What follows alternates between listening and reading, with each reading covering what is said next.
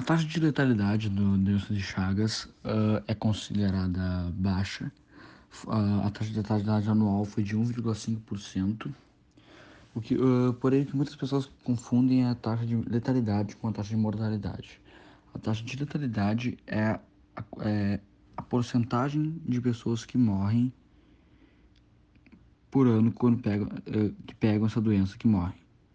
Uh, ou seja, é como se for, a taxa, por exemplo, de 15% de letalidade é como se fosse uh, 15 de 100 pessoas morrem. Uh, no caso dessa doença de Chagas, no exemplo da doença de Chagas, uh, a taxa anual é de 1,5%, ou seja, 1,5 pessoas morrem por ano de doença de Chagas, que pegam, no caso. Uh, a doença de Chagas ela sempre teve uma taxa de mortalidade muito alta.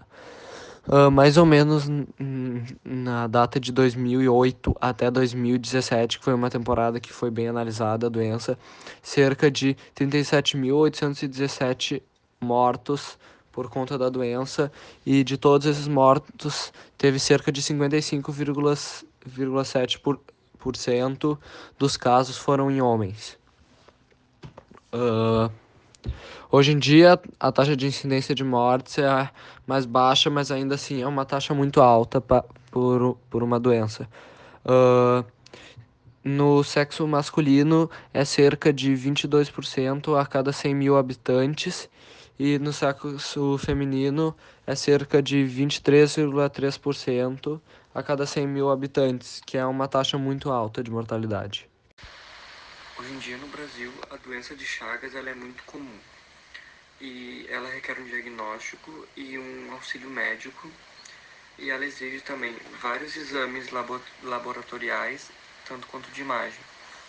Ela é uma doença crônica que pode durar muitos anos ou a vida inteira, dependendo dos casos, e ela é transmitida por insetos ou até mesmo animais, dependendo.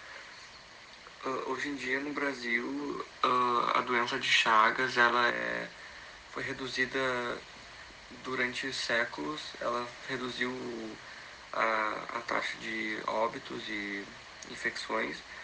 E atualmente 95% dos casos dela estão nos estados do Amapá e do Pará, que lá a maior causa disso são de mal falta de a má falta de tratamento dos alimentos, que é o açaí lá no caso que estão 95% das infecções por doença de Chagas no Brasil estão nesses dois estados hoje em dia.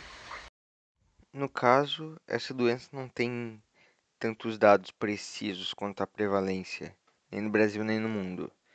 Só que uns estudos indicam que a prevalência dela varia entre 1 a 2,4% da população brasileira.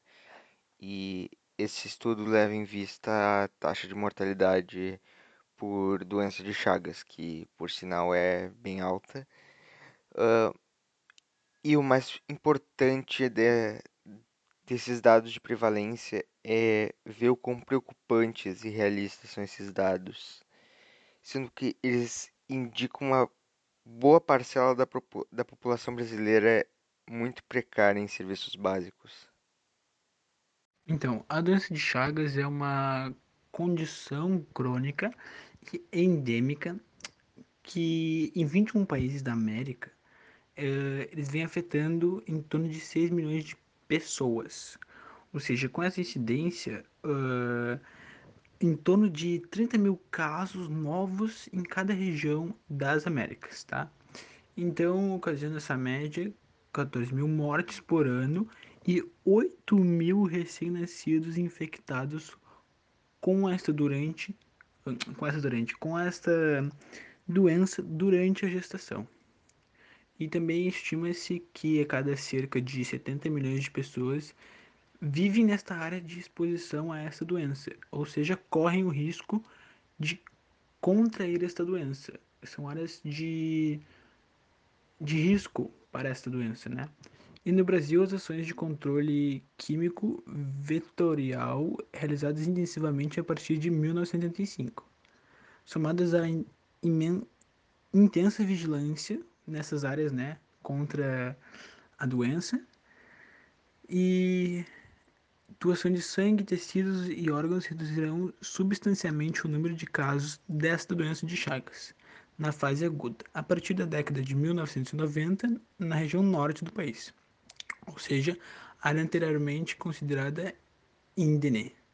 E a doença de Chagas, também conhecida como DC pela ciência, em fase aguda assume a importância em saúde pública com expressão nacional em virtude da identificação da transmissão oral, ou seja, ela acaba se transmitindo pela boca, que desencadeou a retomada da notificação obrigatória de casos agudos no ano de 2005.